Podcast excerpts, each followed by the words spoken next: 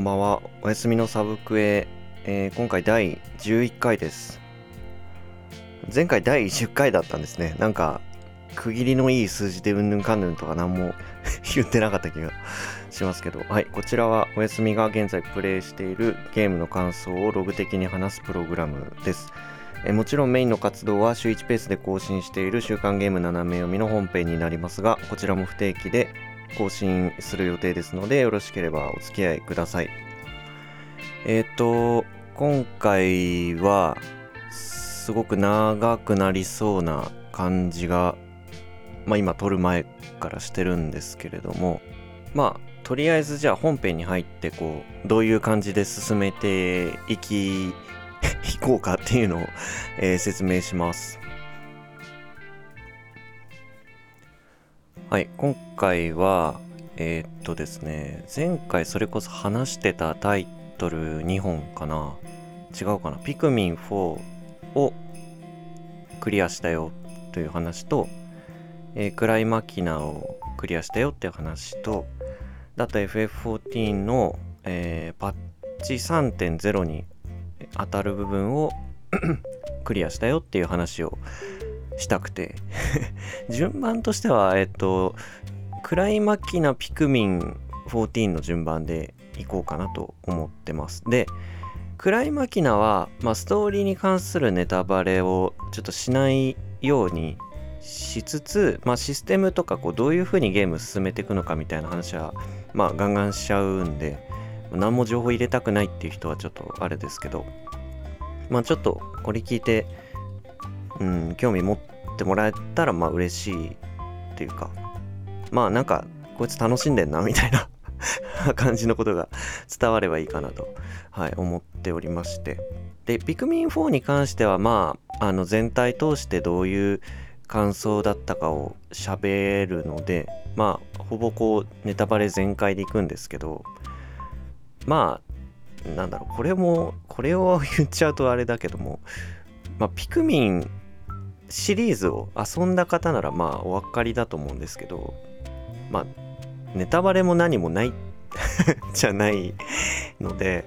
まあちょっとね聞く方にお任せしますけど別にこれプレイしてないからって聞いても楽しめるようには喋りたいしもうこれ聞いちゃったからああネタバレ食らったってならないんじゃないかなって僕は思うんですけどまあちょっとお任せします。で14いつもの 14はまああのしっかりネタバレがありますのでまあそのプレイしてない方はちょっとまだ聞かない方がいいかなとは、はい、思います。まあ話分かった方がこう楽しいと思うのでどうしてもこうプレイ済みの方向けの内容になっちゃう気はするんですけどで長そうなんでまあきっと概要欄にあのタイムスタンプ的なのを今回は用意しようかと思うので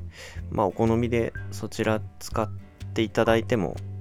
いいかなと。まあ全部聞いてくれたら一番嬉しいですけど。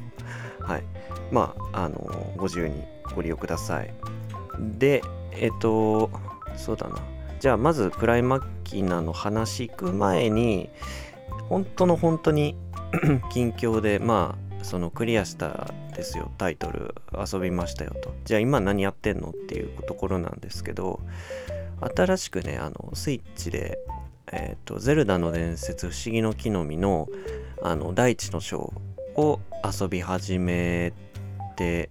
まあほんとちょっとしかやってないですけどでもあのまあ一応本編でね、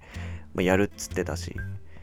結構やっぱやってみると結構夢中になりますね。なんか楽しんでます今のところ。ほんとちょっとしかやってないですけど。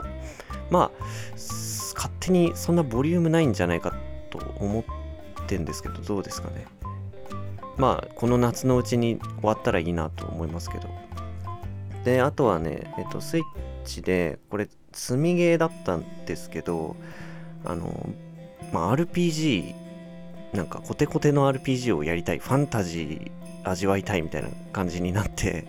えっとブレイブリーデフォルト2をまた1からやってますね。前はちょっとねどんぐらい遊んだか忘れちゃったんですけど初めからにしてあのカジュアルモードで遊んでますね。カジュアルモードだったかちょっと名前忘れましたけど。まあ簡単な難易度で遊んでます。前なんかね難しくて積んじゃったんですよね。どんだけレベル上げりゃいいんだよみたいな感じになって多分なんかやめちゃった記憶があってあれ2年前とかだったかな発売したのって。もっと前。ちょっとわかんないですけど。まあやっぱり予想通り始めてみたらもうコテコテ ギトギトのなんかあー RPG って感じみたいな。あーファンタジーみたいな。感じですごく楽しいです。ジョブを育成するっていうのもいいですね。なんかやっててどうしようかなって今からこうワクワクしてる感じで。ですね。でプレステ5の方で何遊ぼっかなって悩んでて。もうもうこの話が長いんだよな。感想の話しないんですか？みたいな。えー、っとね、ライザ3を再開するか、ディスコエリジウムをやるかね、迷ってるんですよね。まあ、ライザをやった方がいいのかななんかこのまま積んじゃいそうなんですよね、こんやんなかったら。で、この後なんか、ほんとちょっとですけど、なんか全く予定なかったんですけど、なんか夏休みみたいなのもらえるみたいで、ほんとちょっとなんですけど、まあそこでなんか集中してやってもいいかなとか 思ってます。すげえ個人的な話ですけど。はい、じゃあ、どうしようかな。じゃあ、クライマキナの話に行きましょうか。えっと、ほんと今クリアしたばっかりの状態で 本当はめっちゃストーリーの話したいんですけど、まあ、その、なんだろう、まあ過去のサブクエとかもそうなんですけど、ストーリーのネタバレをありかなしかで語るののチョイスってまあ毎回気分じゃ気分なんですけどまあたくさんの人が遊んでそうなタイトルだったらネタバレしちゃおっかなとか。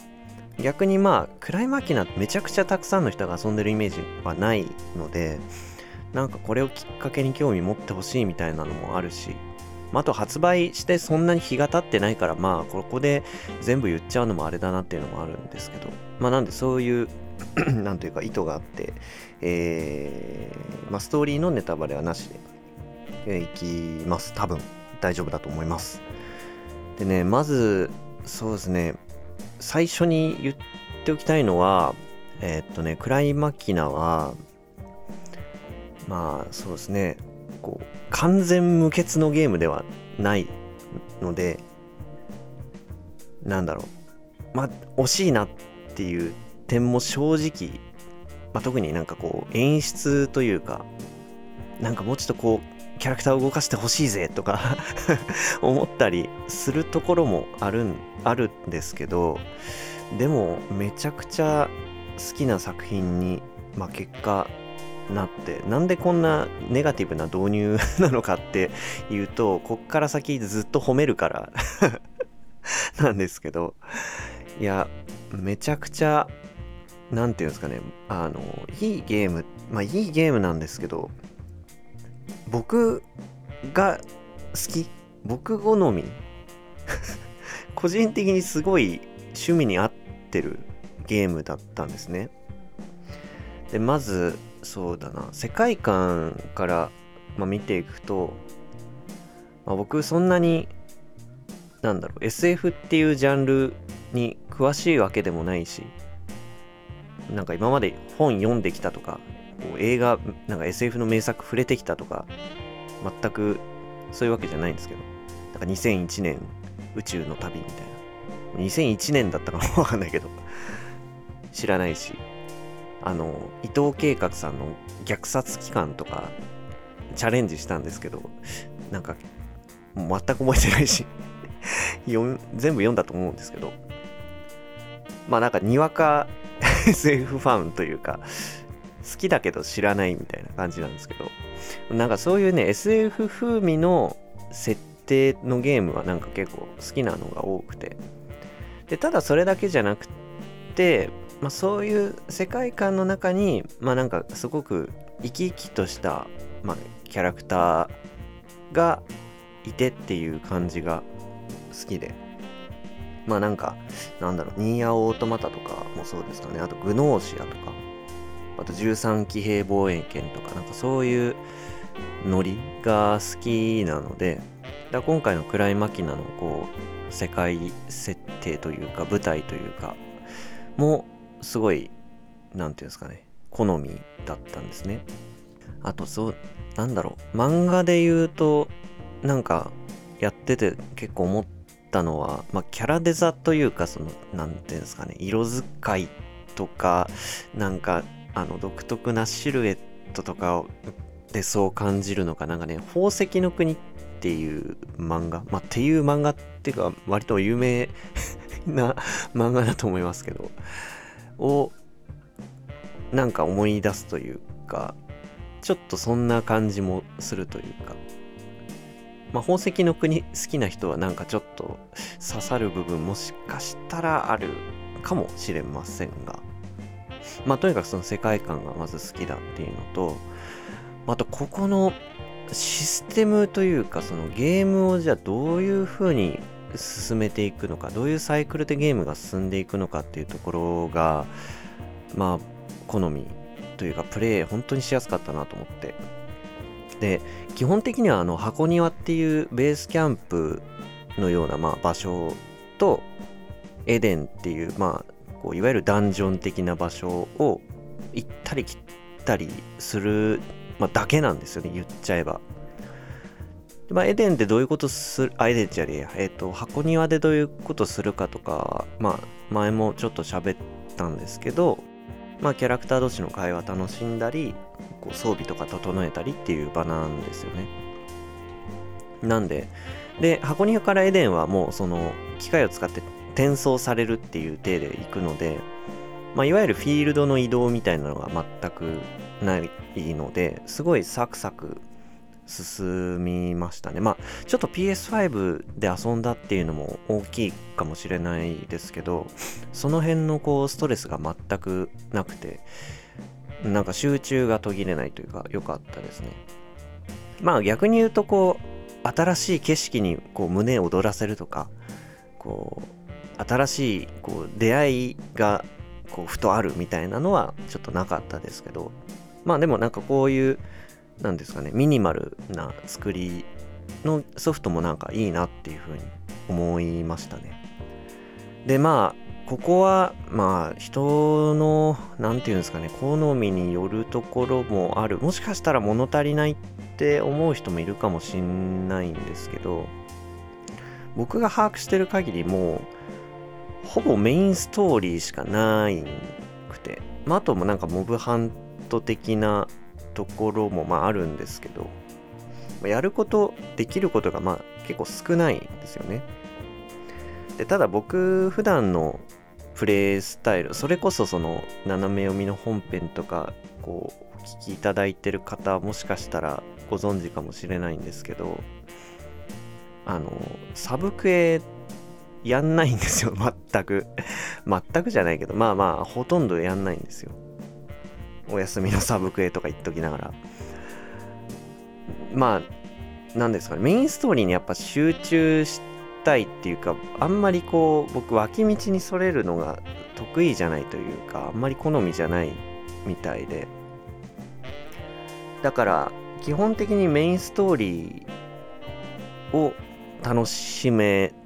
ればまあいいかなみたいなタイプなんですよね。だからその辺にすごい合致してて、まあ、ゲームのこの開発の何て言うんですかねリソースを割いてくれてる部分をなんか余すことなくできた感があってまあだからサブクエやらない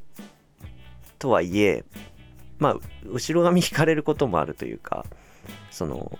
やっぱり、まあ、この前のそのファイナルファンタジー16の感想会みたいなやった時も思いましたけど、まあやっぱりやんなかったサブクエっていう存在が、まあちょっと頭の中に引っかかりはするんですよですよね。当時はやんなかったけど、まあなんかやっときゃよかったかなみたいな気持ちにもなるんで、まあその辺こう、なんていうんですかね、後腐れないというか、あの、突っ走っていいよっていう作りになってたのが本当にありがたいというか、好みに合ってて、でただじゃあサイドストーリーとかそういう何て言うんですかねその世界観をこう深掘り話深掘りするような話が一切ないかっていうとまあそういうわけでもなくてあの、まあ、メインの攻略の道中でえっとねなんだデータアーカイブみたいなまあ資料を拾うことがあるんですけどそれを箱庭に持って帰ると、まあ、資料、えーと、と読むところがあってでそこで資料を読んでまずふーんってなった後にその資料にまつわるこうキャラクター同士の会話が発生するんですよね。でそこでちょっとその話題について深掘りされるみたいな感じになっててまあ言っちゃえばまあサブクエというかサイドストーリー的な、まあ、扱いになってるのかなっていう感じなんですよねなんかもう僕的にはもうなんかこういうのでいいんだよみたいな 感覚なんですよね。もうお前ほんとゲーム好きなのかよって思われても しょうがないかもしんないんですけど、やっぱね、あんまりサブクエ、なんですかね、人のこうお願い聞いてなんか倒して取ってきてっていうのがね、あんまりこう正確に合わないというか、じゃあそれやるんだったらもうメイン進めたいよなっていう風に思っちゃうんですよね。何ですかね まあでもこれもね、まあちょっと暗い巻きな関係なくなっちゃいますけど、あの、その、クエストっていう存在が、例えば自分が普段そのゲームやってて身近なキャラクターからのお願いとかだったら全然やる気になるんですけどなんだろう。14って言ったら例えばなヤシトラからなんかこれを使いたいくってでもなんか手持ちないから持ってきてほしいみたいな言われたら全然やるよもうな水臭いじゃんみたいな 感じでやるんですけどね、それこそアルフィノとかからなんかお願いされようもんなら、いやもうそう言うと思って戻ってきてあるよみたいな ぐらいの勢いなんですけど、なんかやっぱね、見知らぬ人からね、なんかお願いされても、なんか、うーん、みたいな。なんか、知らんし、みたいな。見知らぬ人困ってるの、僕あんま、あれなんですかね、助けない人なんですかね。すごい、冷血な 人間なんですかね。ちょっとね、そう思うとどうかなと思いますけど。まあなんでしょう、全然関係ない話しちゃいましたけど、まあとにかくそういうあのサブクエ的な要素が、まあ、初めからないっていうんで、まあその辺気にしなくていいのがいいなと、はい、思いながらやりましたね。で、あとあの戦闘に関しては、まあめちゃくちゃシンプルな作りで正直スキルみたいなのもないので、何て言うんですかね。こうお話が進んでいってできることがどんどん増えていくタイプじゃないですけどそれでもねなんか別に全然飽きずにプレイできたし結構まあもしかしたら久しぶりに自分がこういうスピード感ある戦闘系のゲームをやったからっていうのもあるかもしれないんですけどまあ爽快感あるしなんか敵の攻撃避けんのにこう、すごいわーわー騒ぎながら やったのもなんかすごい久々でめちゃくちゃ楽しめたんで、うん、なんかまあ、なん、なんですかね、もうこういう系をすごいやってる方的にはもしかしたら物足りない部分もあるかもしれないんですけど、まあ僕結構良かったなと思って、あとはすごいこれいいなと思ったのは、あの、まあ、ここもちょっとね、システム周りのネタバレというか、まあ、やっていけばすぐわかることなんですけど、あの、出撃するそのステージごとに、誰で行くかっていうのが決まってるっていうのがすごく良かったんですね。で、まあ、操作するキャラクター何人かいるんですけど、もうこのステージはこのキャラクターで行きますよっていうのがもうあらかじめ指定されてるんで、まあ、全キャラ、こう、おのずとこう、触ることになるっていう作りになってるんですけどで僕その結構操作キャラ複数いても結局最初の1人とかを使い続けちゃうパターンめちゃくちゃ多くて、だから、なんだろう、テイルズとか、いっつもそうなんですけど、主人公しかほとんど触んなくて終わっちゃうんですよね。これなんでだかよくわかんないんですけど、なんかね、せっかくあんなにキャラクターいるのに、そういえば結局、一人しか触ってないや、みたいな。ベルベットだけで終わっちゃった みたいなあの、ことよくあるんですよね。だこの辺もなんかちょっとこう、あの、後癖、後ぐされなくできるというか、あの、強制しちゃうのはすごいいいなと思いましたね。結構キャラクターによって、あの、操作感もはっきり違ったので、まあもしかしたらそれを強制的にやることで、こう、マンネリ化を防ぐっていう狙いももしかしたらあったかもしれないですけど、はい。まあその辺も好みというか良かったですね。で、あとはそうですね、キャラクター、まあ、キャラクターに関して話し出すと、もういよいよストーリーも、何ですかね、内容に触れてきちゃうので、あんまり、あれですけど、まあ良かったです、本当に。全体のボリュームに対して、かなりこう、印象に残るキャラが、まあ、こう、主人公サイドというか、操作キャラはもちろんですけど、まあ、その他、あの登場する人物も結構印象的な奴らが多かったですね。ちなみに、まあ、ここもちょっとね、個人的には推しポイントなんですけど、あの、クリア時間がね、19時間ということで、結構短い。そうでもないですか？まあ、だから人によっていろんな考え方があると思いますけど、こうなんだろう。値段の割に短いって思う人もいるかもしれないけど、人に進めやすい、いい時間だなってちょっと僕は、あの、ふとプレイ時間、クリア時間を見て思っちゃいましたけど。まあでも、19時間、まあ、まあ大体20時間しか遊んでないのかって思っちゃうくらいには、まあ、この作品結構、うん、印象に残るというか、なんかもう終わっちゃったっていう感じは全然なかったですね。まあ、キャラクター の会話は、まあ、なかなかこういろんな意味でこう見どころがあるので、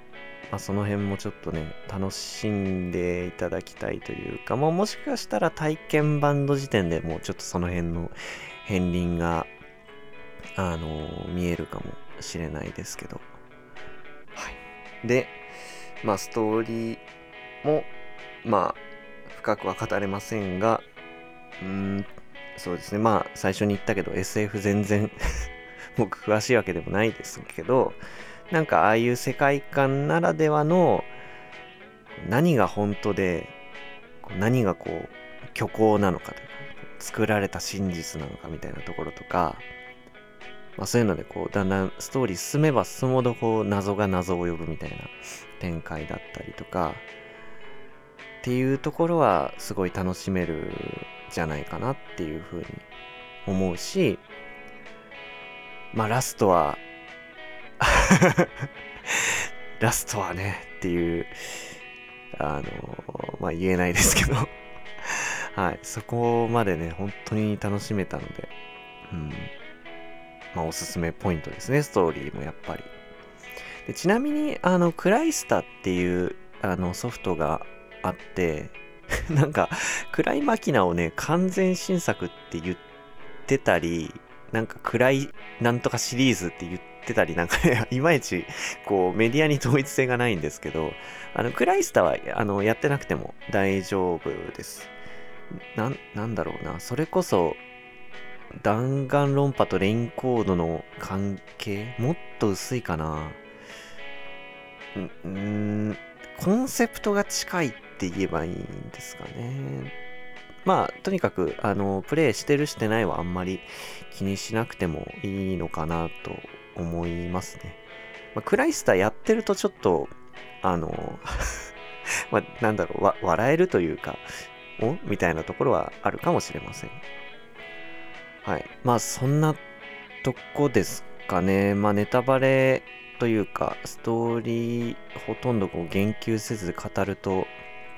こんなもんなんですけど伝わりますかね？すごいこう満足感 あるんですけどうんま満足感といえばまあこの後そのプレイがやっと終わってクリアしたんであのー数量限定花丸ボックスのあの特典を全部解禁してみようかなとか思ってるんですけど。あのね一個だけそうだ。あのやってて笑っちゃったのがねあのアップデートがちょいちょい入ってましてまあすごいこう何て言うんですかね。立派というかまあユーザーの声をこう反映しているようなね内容ばっかりで基本的にはすごくウェルカムなんですけど、あの、覚醒っていう、あの、戦闘上のシステムがあって、まあ、それ使うとこう、一時的にすごく強くなる、みたいなね、ざっくりと、あのあれがあるんですけど、僕が、さあ、いざ最終戦って思った日にアップデート入って、あの、覚醒の時間がちょっとね、短くなったらしくて 何してんのって 思ったんですけど。まあなんかやっぱりちょっとユーザーの中だと覚醒強すぎんだろみたいな話にどうもなってたらしいですね。いや、俺これから、これから最後、父に赴くんだよなって思ったんですけどねそれはちょっとね、笑っちゃいましたけど。まあなんか代わりに、あの、なんだっけな、会費の猶予時間がなんか伸びたとか、なんかそういう、あのー、なんていうんですかね、強化的なアップデートもあったみたいなんですけど、それはちょっと個人的にあの面白かったなと、はい、思います。で、アップデートはまあなんかそういうシステム上のものだけじゃなくて、多分、前同じ会社でやってた内容で考えるとね、月に1回まあ、それこそサイドエピソード、サイドストーリー的なものがね、アップデートで入るようなので、もしかして暗いマキナこのままちょっと思い出しては遊ぶタイトルになるのではとも、はい、思っております。まあこんなところでちょっと魅力を伝えできたかわからないですけど、まあもうここまで来たらもうおすすめとはもう言わないが、個人的にすげえいいゲームだなと、はい、思いました。はい。で、次はじゃあね、ピクミン4の えー、感想で、まあ、冒頭でも言いましたが、まあ、ネタバレ全開でいくが、そんな気にしなくてもいいんじゃないかなって個人的には思ってるんで、まあ、ちょっとでも楽しみ奪われたくないっていう人は、ちょっと聞かない方がいいかもしれないですけど、まあ、逆にこれ聞いてふーんって思う部分もあるんじゃないかなとは思いますけど、はい。ピクミン4に関してはですね、なんというかな、贅沢なね、なんか、バイキング形式的なゲームと言えばいいのか、めちゃくちゃ豪華な料理出てきたけど、つまみ食いしていいよ、みたいなゲームだな、と 思いました。やってみて。まあ、要するに楽し楽しいなって思える部分は、どんどんやって。でも、そうじゃないって思うとこはやんなくていいよっていうゲームだったので、あ、OK っつって、あの、楽しいなって思うところだけもうバーって、これもやりました。で、まあ、っていうのも、あの、もう発売前から若干その辺って分かってたような感じもするんですけど、まあ、今回従来のピクミンシリーズのファン、みんなをこう、楽しませたいみたいなコンセプトがあったんですかね。まあ、1とか、まあ、特に3に著だった、あの段取り、まあ、いかに効率よく、あのことを進めるかっていう魅力が、まあ、ピクミンにはまずあると。ただ、まあ、ピクミン2の方で、まあ、制限がない環境で、まあ、ちょっとこう、何ですかね、伸び伸びできる感じ。ピクミン2にこう、誰がどんな魅力を感じてるかって僕いまいちわかんないですけど、まあ、でか、個人的には、まあ、ピクミン2が一番今までのシリーズだと好きなんですけど、みんなどの辺が好きなんですかね、ピクミン2の。僕はなんか少なくともそういう、なんか伸び伸びできるところがいいのかなというか、あの、探検してる感じがいいかなと、えー、思ってたんですけど、まあ、そのみんな楽しめるように、その両面というか、そういうシリーズの要素を全部なんか、こう、盛り込みましたみたいな作りだと思うんですね、今回、ピクミン4って。だから、まあ人によっては全部面白いって人もいるだろうし、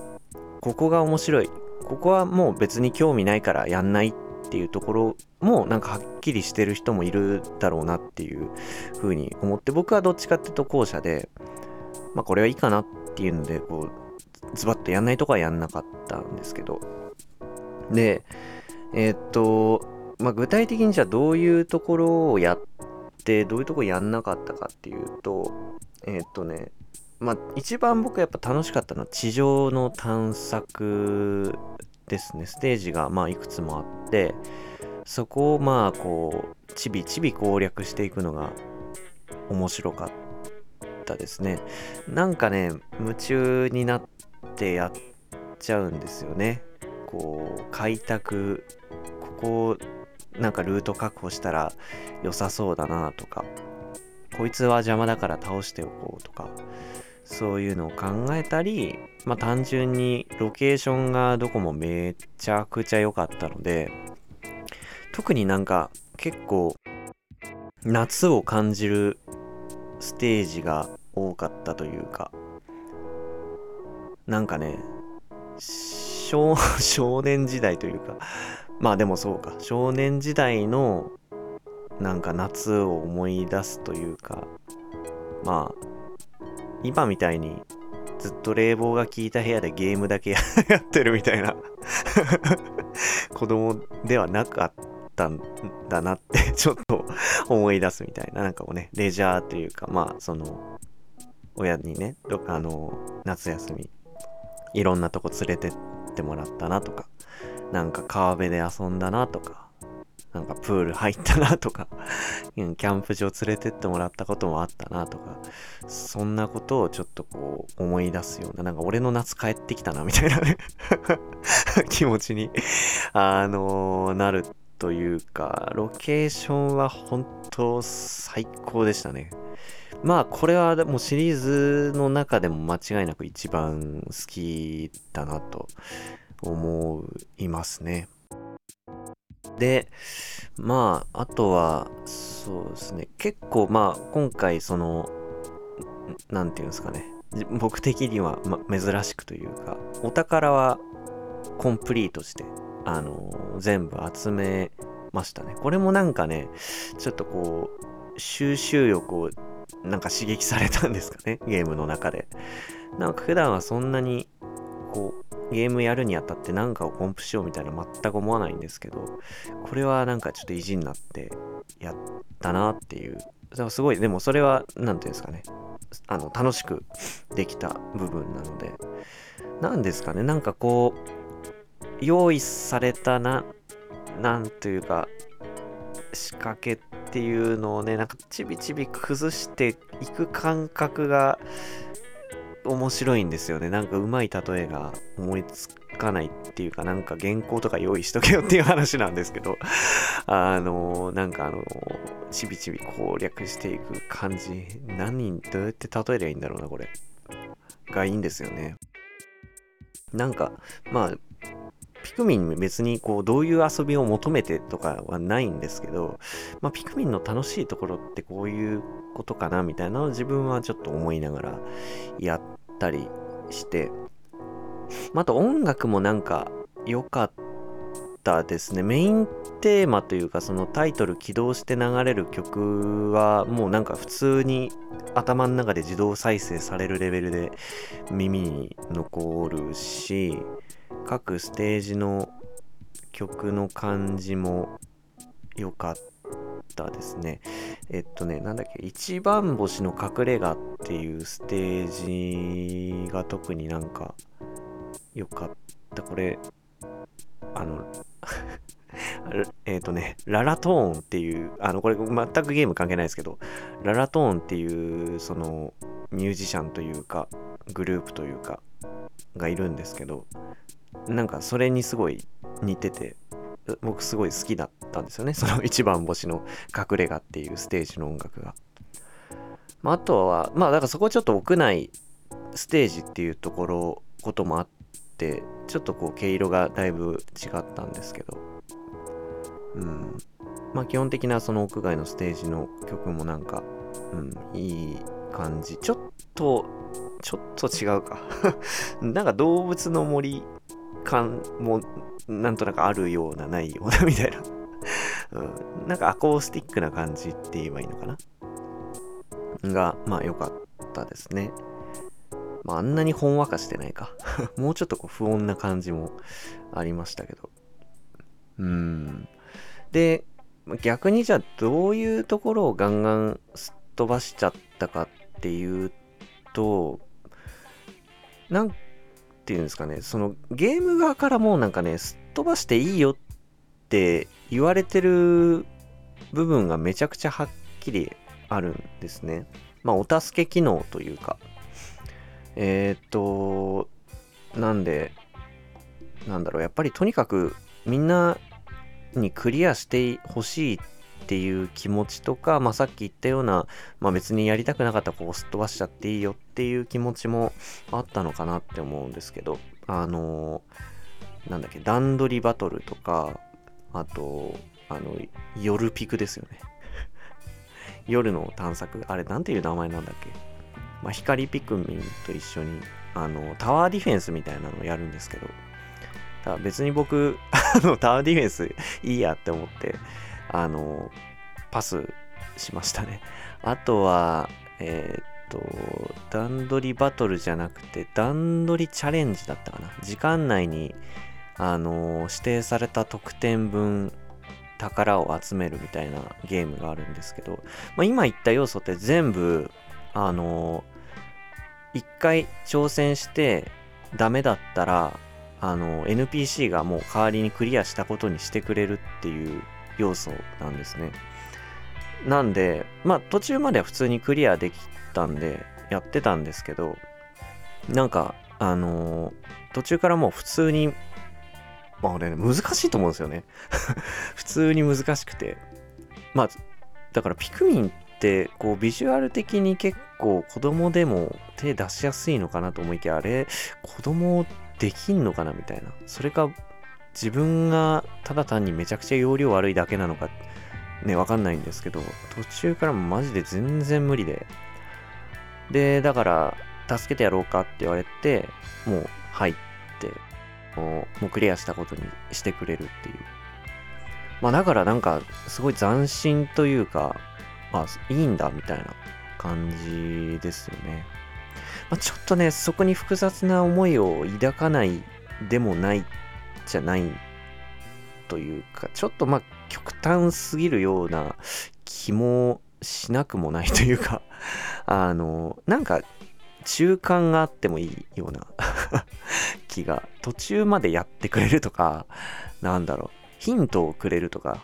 こういう風にやったらいいんじゃないみたいなルートを示してくれるとかでもなんか良かったかなってちょっと個人的には思ったんですよね。なんか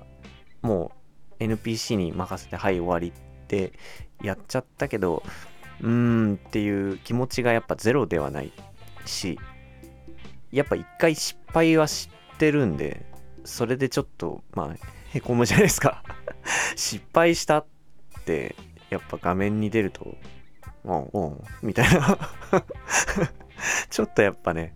うーん、へこむはへこむんで、うん、なんかまあ、バッサリだったなっていう印象ですけど、まあ、でもまあ、やんなくていいって言われてるんだし、もういいかと思って、途中からもう何を考えることもなく、やりたいことだけどんどんやってっていう感じですね。まあ、あとは、そうですね。まあそれもこそ最初に言った通りピクミンなんでまあストーリーはあるんですけどもちろん。まあストーリーがそのゲームの攻略に強烈な動機をもたらすかっていうと、まあ、僕は 全くそんな感じはしなかったっていうかなんかまあいつものピンチなんだけどまあのほほんとしてるような感じというか。うーん可愛いけどなんか毒がある感じというかいつもの感じだったので、まあ、やっぱりそこも好みというか僕はやっぱりゲームやっててストーリーに引っ張られてどんどん進んでいこうみたいな感じなんでいつも。だからまあだからゼルダ絶対助けなきゃみたいな感じ？がまあないんですよね。まあなんでうーん、まあなんかうだうだ言ってますけど、まあでも、あの、トータルすごい楽しかったんですよ。なんか、ちょっとやばいな、うだうだパートがめっちゃ長い気がしてきた。あの、ネガティブなことを言いたいわけではないんですけど、まあだからそういう、ちょっとこう、面白いというか、斬新というか、うん、なんか今までにないまでに、こう、やりたいとこだけやっていいよ。でもみんな、あの、ちゃんとクリアできるようにしてあるからねっていうソフトだったなっていうふうに思いましたね。うん、まあ、まあ、一つの、まあ、形っちゃ形というか、新しい、こう、なんていうんですかね、スタイルというか、うん。まあ、これやってくれることによって、それこそクライマキナの時話したような内容じゃないけど、なんだろう。サブクエ含めてゲームだから、なんかこう、全部楽しまなきゃって、なんか逆にこう思わなくていいよみたいな感じで ゲームの方からこう言ってくれてるようなこう何て言うんですかね。うん救いがあるというか。うん。まあ全部が全部君の好みにマッチするわけじゃないよね。いいよみたいな 感じ。うん。はちょっとあったというか。なんでまあすごく遊びやすかったですね。トータルで見て。まあほんとストレスなく、あの、最終的には、えー、遊べたし、なんていうんですかね。まあでもなんか簡単、ずっと簡単だったか、それのおかげで何も障害がなかったかって言われると、全くそんなことなくて、ボス戦やっぱきついなとか、もう何匹死んだよみたいなのの連続だったので、歯応えはったですね。あれも、だ飛ばしながら、その、やって、だ自分の好きなとこだけやっても、プレイ時間多分ね、30時間ぐらいだったかなと思うんですけど、全体のボリュームはなんか相当のものなんじゃないかなっていうふうに思いますね。ステージの数も、ああ、そっか、まだあるんだ、みたいな感じでやりながら思ってたので、ボリュームはとにかく満点というか、まあ今までのピクミンシリーズの中で間違いなく最大なんじゃないかなと思いますね。まあ、なんていうか、結果、どういう風にまとめたらいいかわかんないけど、まあ面白かったです。それでいいのかみたいな。うん、なんかそういう、バッサリ行くところは行って、つまみ食いいいよっていうゲームだったなっていうふうに、はい、思いました。まあ、なんだろう、これから遊ぶっていう人も、まあ、だ他の人がだからどういうふうにやったのかなっていうところが結構興味があるっちゃあるし、あの、正解見たいなみたいな。僕が飛ばしちゃった難しかったあそこってどうやってやればよかったんだろうとかうんまあなんかそういうところにもちょっとこう興味が出るような感じでしたね。で最後は、えー、14ファイナルファンタジー14の、まあ、蒼天のイシュガルド、まあ、パッチ3.0に当たる部分を、まあ、クリアした感想でまあクリアっつってもこれ多分申請の時の感じでいくとあの蒼天のイシュガルド全体の多分まだ半分もいってないんじゃないかと思うのでまあそうですね。クリアした感想っていうかまあとりあえずここまで来てどうだったみたいな話になるかなと思うんですけどまあなんかそうですね。申請は特にま前半って本当にこう名もなき冒険者というかそもそも冒険者ってなんだよみたいな 感じのところから始まってまあいわゆるお使いをこなしてまああの世界のこう何ていうんですかねキャラクターたちにこう認められる過程とかも込みだったんですけどいかにしてこう暁の決命の一員となっていくかとか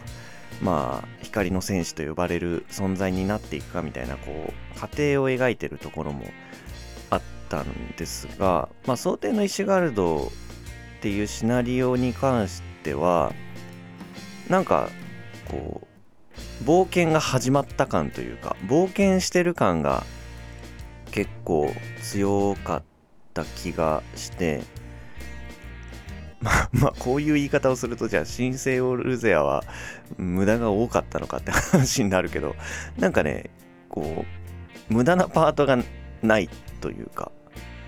なんかシナリオがちゃんとあって、それにのっとったクエストばっかりだったかなっていう印象が強いですね。で、なんかね、その、まあ、これも新生オルゼアでこう何ていうんですかね活動してたフィールドとの、まあ、対比になるんですけど、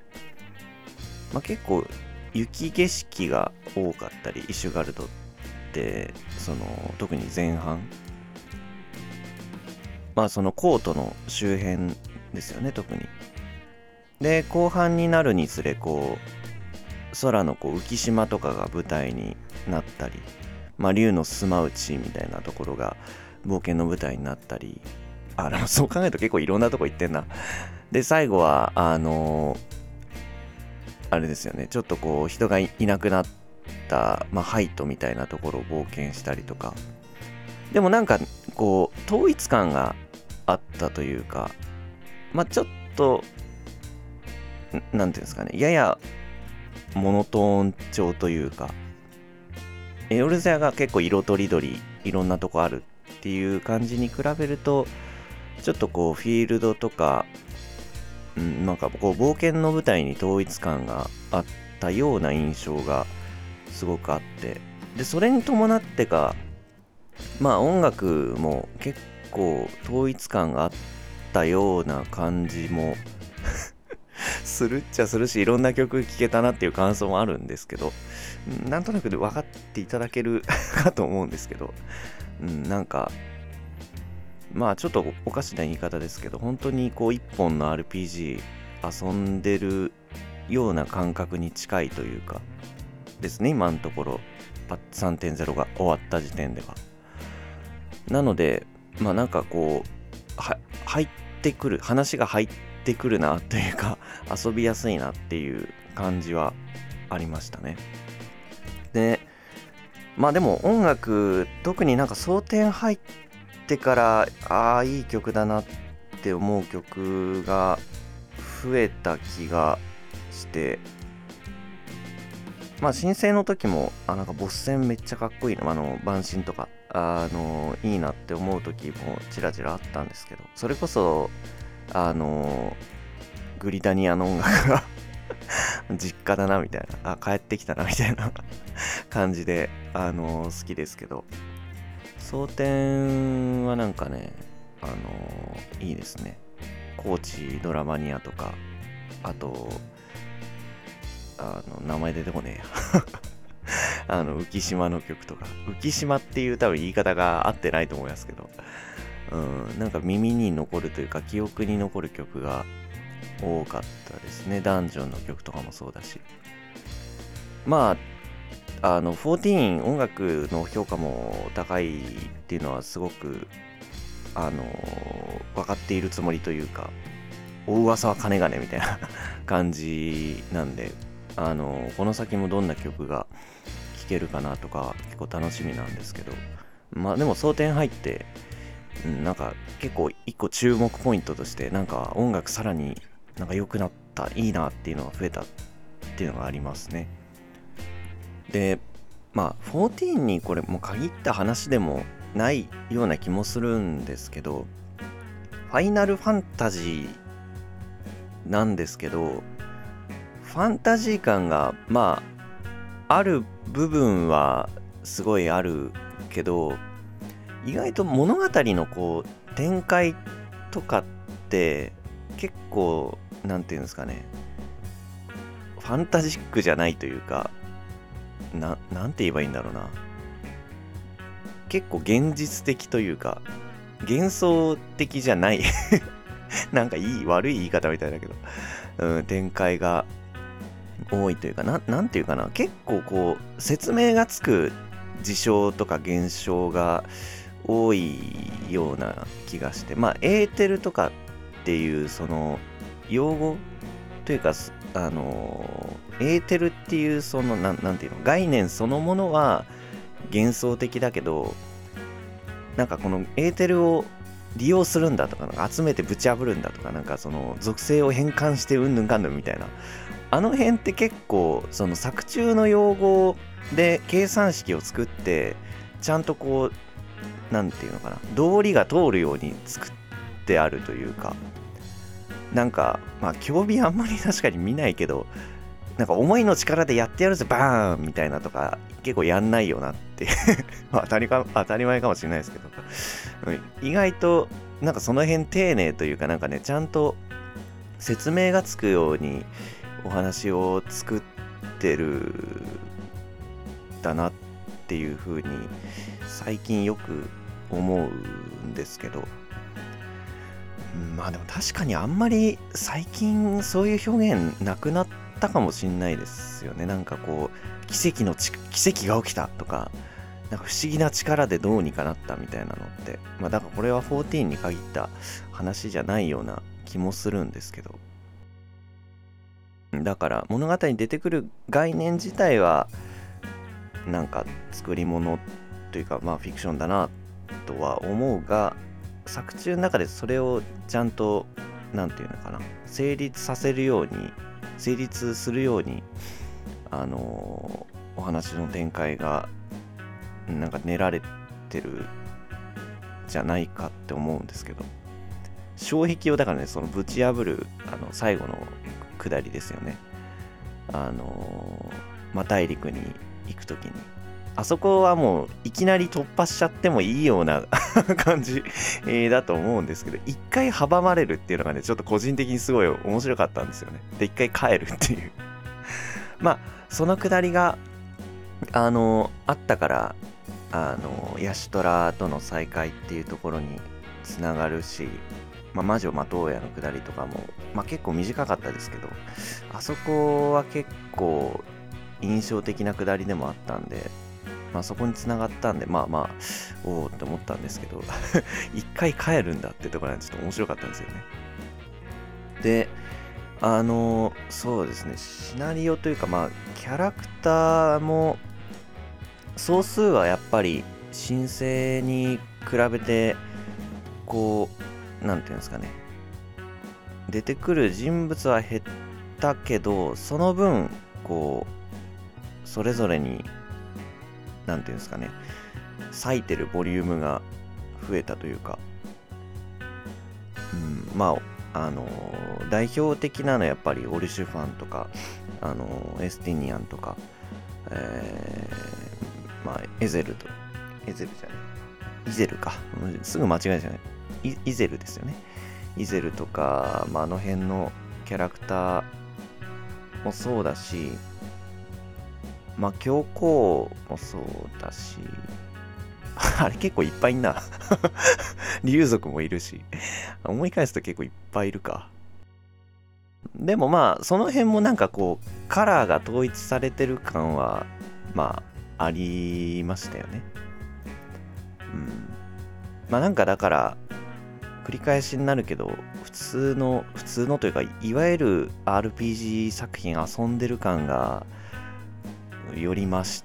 たっていうのが今回とにかく印象的でしたね。あの申請はあのやっぱりなんだろう。オンライン RPG オンラインゲーム遊んでる感がやっぱ結構強かったような気がしますね。いろんなロケーションがあってそこにいろんな人が住んでてっていうのを結構やってた気がするので。であのだからあれですよね。えっ、ー、と普通の RPG みたいでいいなって思ったのがあのダンジョンに NPC と潜るときにその時ストーリーで一緒にいたキャラクターと一緒に潜れるっていうアルフィノとかエスティニアンとかと一緒にダンジョン攻略できたのは、まあ、かなりテンション上がりましたね。ちょっとこう喋ったりねその中でしてるのもなんかあいいなと思ったんですけどあのー、あれですねイゼルはタンクなんだみたいな 多分だからあれは自分がどのあのー、なんだろうポジションについてるかで変わるんでしょうね。僕はヒーラーで行ったから、あのアルフィノとエスティニアンが DPS をやって、えー、イゼルがタンクをやるっていう。うん、合ってんのかみたいな。絶対エスティニアはなんかもうテコでも DPS から外れなさそうだみたいな。イゼルとアルフィノでなんか調整するのかなっていう感じがね、しましたけど。あの、そうですね。で、やっぱりあの暁の決明のメンバーは今のところもう本当にちりぢりになって以降まあヤシトラしか出てきてなくてでまあアルフィノとタタルは一緒にずっといてまあ協力者としてまあシドがいてみたいな感じで来てますね。ちょっとね他の面々がどうなったかっていうのをねじらすねって思ってるんですけど。うんまあアルフィノは特にやっぱり今回スポットが当たり続けてたキャラクターというかまあ申請の後半からずっとそんな感じがしてますけどうん。なんかこうもう一人の主人公的なことなのかなとも思うんですけど。まあ特にやっぱ前半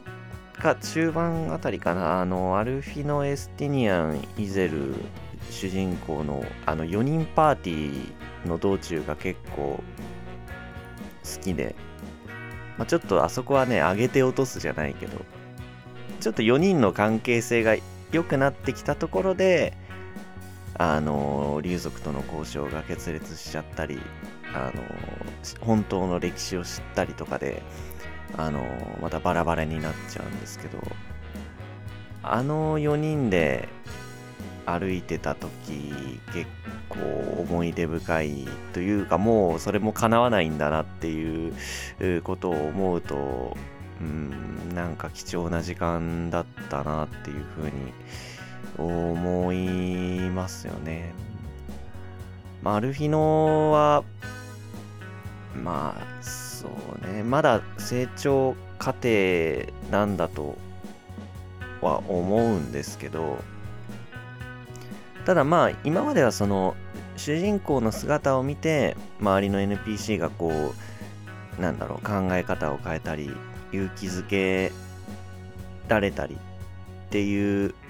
あのー、部分がほとんどだったんですけどあれタタルが言ってたんだったかな。まあこう一度全て失ってでもまたこうひたむきに頑張るアルフィノの姿を見てなんか頑張ろうみたいななっててるキャラクターもいたりしてなんかアルフィノもなんか周りにそういう影響を今度また与え始めてるだなみたいな感じでその辺はちょっとこう見てて感慨深いというかうん。まあやっぱちょっとねアルフィノ個人的に好きというかね推してるんで、うん、いいなって思うんですけど。タタルさんにもちょっとスポットが今回当たったというかまあ申請の時は本当にあのなんだろう 暁の決面で受付って言ってたけど実際この人何してんのかなみたいなあのー、感じだったんですけど結構今回セリフとかも多くて若干こうどういうキャラクターなのかなっていうのがあのー、見えてきたような感じもするんですけど。まあだからあとはああいうこうキャラクターって貴重というかまあ明るいってわけじゃないけどこうちょっとこう何ですかね癒し的なポジションのキャラクターって今結構減ってるんで、えー、まあ、貴重な存在ではあったですよね。でスティニアンはまあだからパッチ3.0終わった時点でおいおいこれからどうなっちゃうんだよっていう今状態なんですけどまさに。いやー倒しに行くのかなどうなんだろうちょっとともしエスティニアンもこうなってしまうと あのイシュガルド登場のメンツが結構ロストしていくことになっちゃうんでまあなんとかね助けてあげたいキャラクターではありますけど。なんかまあ変わらないとこもあればエスティニアンもあの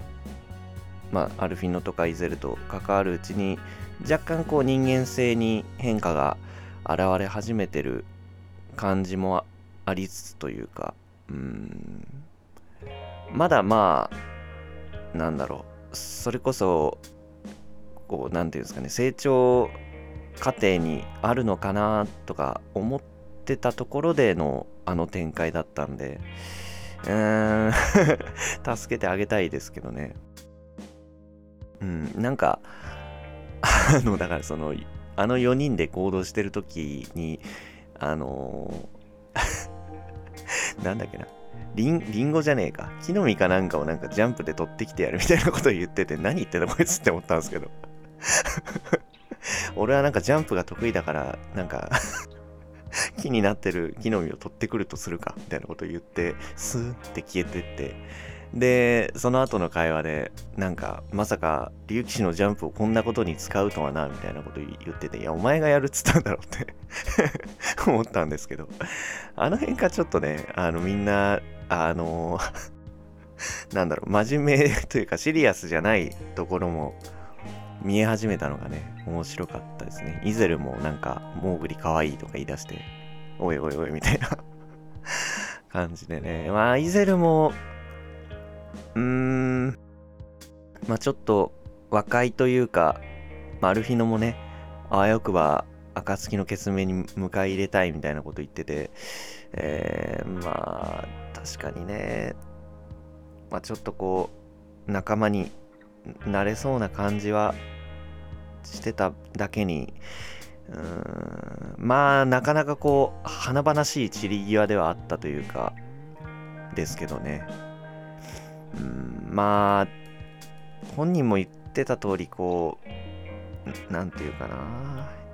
まあ、過去にやらかしちゃってるキャラクターって結構扱い的に難しいというか、うん、まあ、ああいう風にこう主人公を助けて散ってしまうっていうのはね、展開としてまあ、そうなるよなとも思ったんですけど、うん、ね一度敵対もしてるし、まあ、実際にこう被害を出してるんであの集団は、うん。まあ、なかなか、うん、もっとこういろんな何て言うんですかね会話とかしてみたかったキャラクターではあるというかいろんな面をもっと見てみたかったな。仲間になるとは言わないまでもなんかこの先もちょっとちょいちょいこう、なんていうんですかね。あの、夕霧、夕霧さんだっけ？名前が怪しいな。あの、ドマの忍びの方みたいな感じで出てくるのかなとか勝手に思ってたんで、えー、ちょっと寂しいですけど。あとはまあ、オルシュファンも、なんか、え、本当にみたいな感じなんですよね。オルシュファンもコートの攻略で確か一緒に来てくれるんだったかな？確か。一回、あのダンジョン攻略のパーティーにいたと思うんですけど、うーんなんか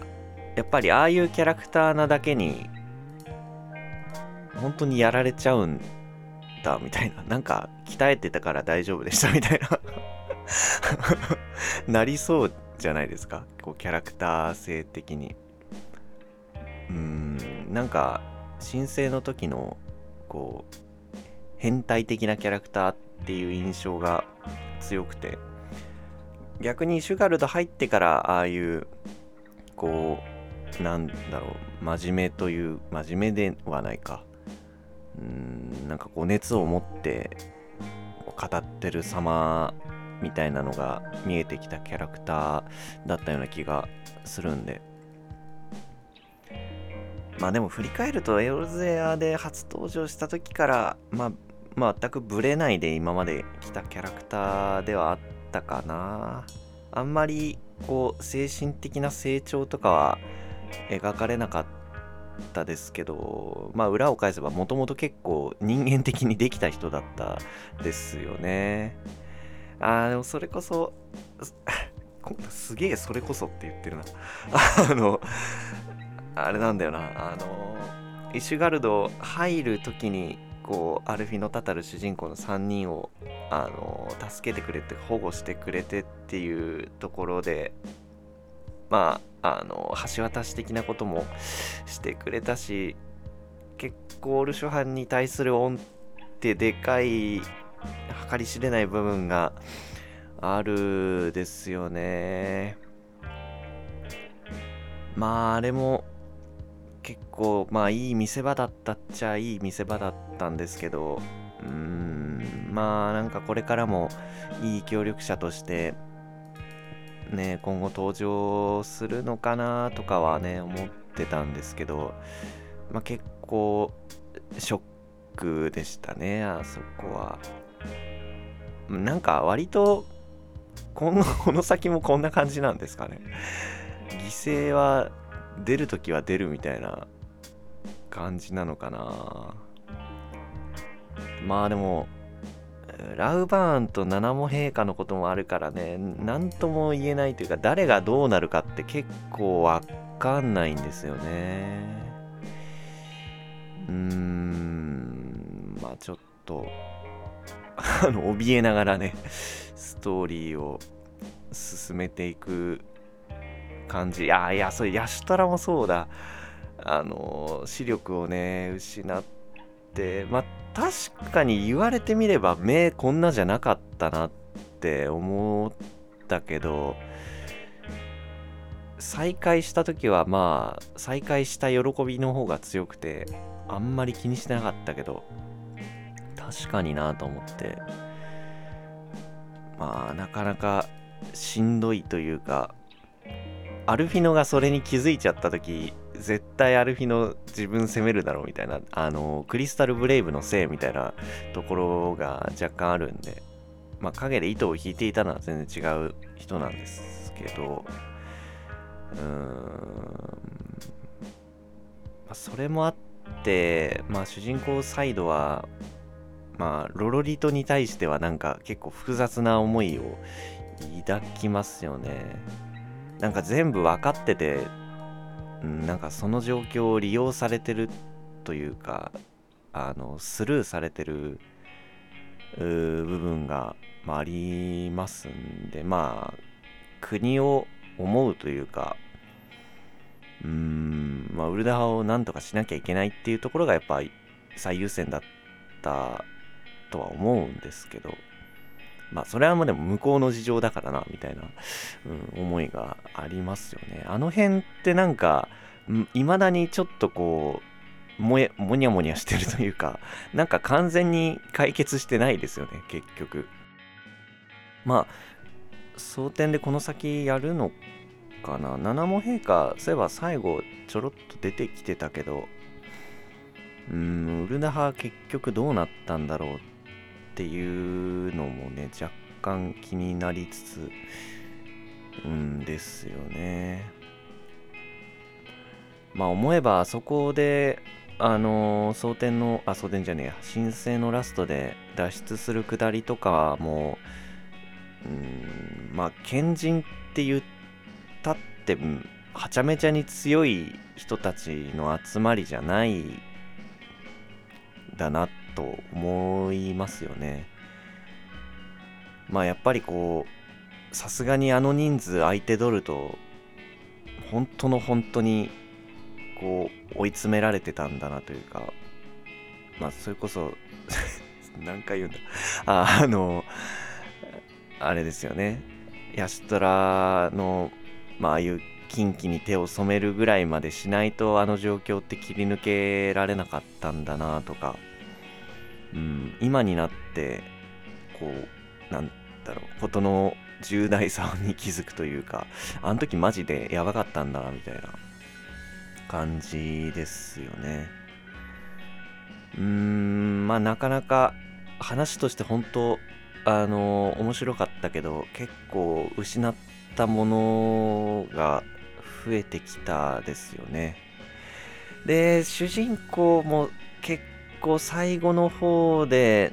なんかこのまま進んでっちゃって大丈夫なのかなみたいな描写もありましたよね。もうちょっと光の戦士として強大になりすぎたみたいなことを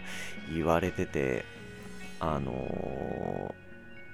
ー、だから闇の戦士お前が必要なんだみたいな言ってましたけどね。闇の戦士っていう、まあ、概念があるってことですよね。なんかちらっと映ってたキャラクターは、あれは誰なんだろう。なんかああいう NPC なんですかね若干なんかシルエットは結構なんかプレーンな感じだったんでうんなんかプレイヤーキャラ感 あるなみたいな感じでしたけどあのー、教皇の、まあ、トールダンの目に映るこう主人公がめちゃくちゃね最後不気味に描かれてたのもなんか意味があるという感じがするんですよね。なんか単純にトールダンから見たあの脅威っていうか破れない壁みたいな感じの表現で終わってないんじゃないかなっていう感があるんですよね。ちょっとその辺含めて今後どうなるかっていうのはまた、うん、気になるところでは、はい、ありますけど、って感じで、これだから逆にこのタイミングでまあ感想取っといてよかったなってって思うのは、あの、全部終わってから録音したら多分めちゃくちゃ長くなっちゃうんで、3.0までだけでこんな喋ってんでしょ？